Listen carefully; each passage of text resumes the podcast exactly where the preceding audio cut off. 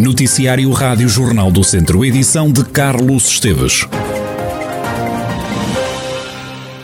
Um homem de 32 anos foi identificado por roubo de duas igrejas em Tondela. Quanto ao valor que conseguiu, é considerado residual no entanto, provocou muitos estragos nas igrejas que assaltou. Arrombou várias portas no interior dos templos. Para conseguir entrar nas igrejas, trepava as paredes. O suspeito, que já tinha antecedentes criminais, foi constituído arguído e vai responder no Tribunal de Tondela. Nas últimas horas, duas pessoas tiveram alta do Hospital de Viseu depois de terem estado internadas com Covid-19. Estão atualmente oito pessoas internadas em enfermaria e duas nos cuidados intensivos. Nas últimas horas há também registro de três novos casos de Covid-19 em Lamego.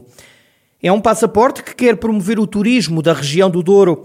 É a mais recente iniciativa da Comunidade Intermunicipal do Douro, chama-se Passaporte Douro e, segundo Carlos Santiago, o presidente da Comunidade Intermunicipal Douro, é um guia que quer mostrar as várias facetas da região não é mais nem menos que um guia turístico do território que, de forma direta, obriga, digamos assim, a quem entra neste território da Comunidade Municipal do Douro a visitar todos os espaços deste, destes 4 mil quilómetros quadrados que é a área geográfica desta Comunidade Municipal que abrange 19 municípios. Como sabem, o Douro é uma imagem de marca, o Douro Rio, o Douro Paisagem, o vinho, o enoturismo. Dar a conhecer o Douro Monumental, o Douro Religioso, o Douro Serra, um conjunto de fatores que fazem com que se possa desenvolver aqui nesta região um turismo sustentável, um turismo amigo do ambiente e ao mesmo tempo que se conheçam regiões tão bonitas, tão fantásticas, monumentos tão interessantes. Uma oportunidade para conhecer territórios que por vezes são esquecidos,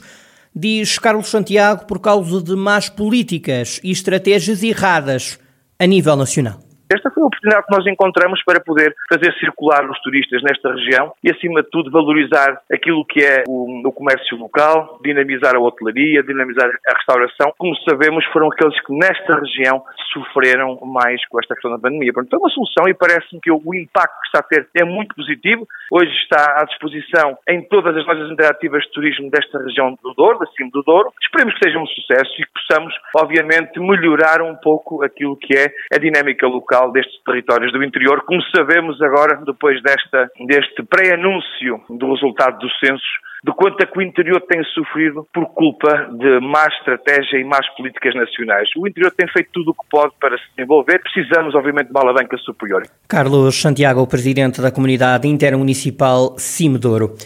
O município de Vozela aderiu ao projeto de criação artística Mapas da Natureza da rede iNature.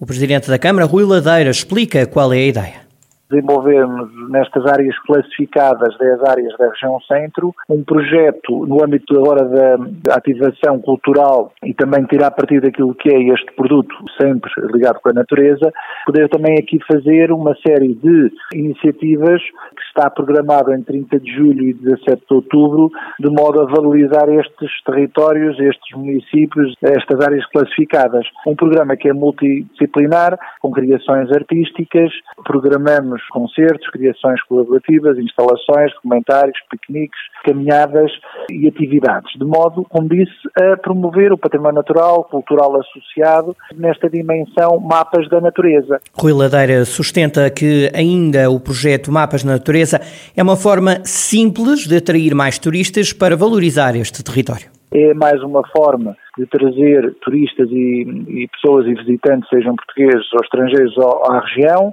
Tudo tem a ver com o interior e a valorização do interior é do que há de melhor e que pode ser fluído não só nestes momentos programados uh, e estruturados a 30 de julho a 17 de outubro, mas também é uma forma depois, de, quando se dá a conhecer e as pessoas terem a primeira experiência, poderem também nesta programação ir a qualquer um destas regiões porque tem outros produtos, outras oportunidades na parte natural, mas também patrimonial e gastronómica, e é isso que nós queremos mais uma vez dar a conhecer, com uma programação cultural estruturada, de forma a voltar a ter aqui o que temos melhor nas nossas terras. Rui Ladeira, o presidente da Câmara de Vozela.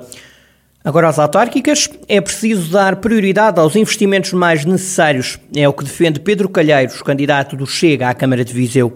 Em entrevista à Rádio Jornal do Centro, Pedro Calheiros diz estar convencido de que vai conseguir ir buscar votos ao CDS, ao PSD e até ao PS. Há muita gente de outros partidos que nos tem ajudado e há muita gente que, pertencendo a outros partidos, nós sabemos que votam em nós. Vai buscar votos ao CDS e ao PSD? E ao PS, e ao PS também vamos. Essa confiança porquê? Pelos contributos que lhe têm dado? Por pessoas que eu conheço que são afetas a esses partidos há muito tempo e que, se calhar, por me conhecerem, eu devo ter alguma coisa de bom. Conheço imensa gente de vários quadrantes políticos, eu nunca tive inimigos políticos. Até porque teve muito tempo afastado da política. Muito tempo afastado na política. É verdade, é que conheço imensa gente todos os quadrantes políticos, nem é bem em partidos, e que todos me dizem, todos, muitos, que vão votar em mim, não pelo partido, mas pela pessoa que eu sou, por me conhecerem e saberem que, de alguma forma, poderei ser, em termos representativos, mais importante que outros. Pedro Calheiros, candidato do Chega à Câmara de Viseu, pode ouvir esta entrevista a partir das 11 da manhã na Rádio Jornal do Centro, com repetição às 6 da tarde. O podcast vai ficar disponível em jornaldocentro.pt.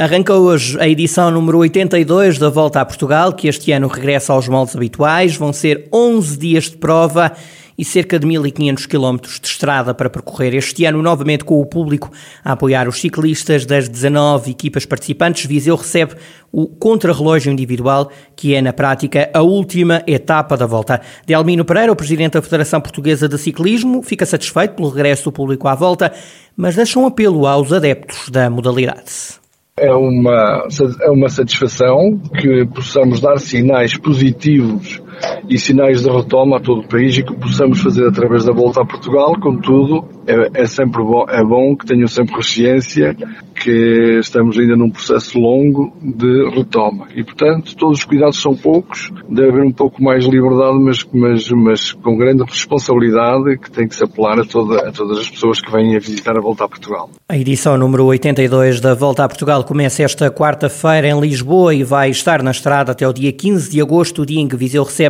o contrarrelógio individual que marca o fim desta edição 82 da prova rainha do ciclismo português. Os imigrantes já começaram a, chegar a Cairiga, a aldeia mais francesa de Portugal. A freguesia do Conselho de Vila Nova de Paiva está por estes dias mais cheia. Por norma, em agosto a população quadruplica e nem a pandemia afasta os filhos da terra, como Idálio Costa. Todos os anos venho. Não, não falhei cá um ano, foi sempre. todos, todos os anos venho. Cinco, seis semanas é sempre. Tenho até família aí, tenho meus irmãos, tenho a família que vem aqui, tenho meus filhos depois que vêm cá até também. É, é, é aqui a minha, a, minha, a minha aldeia, onde tenho meus amigos também, ainda tenho aqui amigos de, de infância que, que, que moram aqui.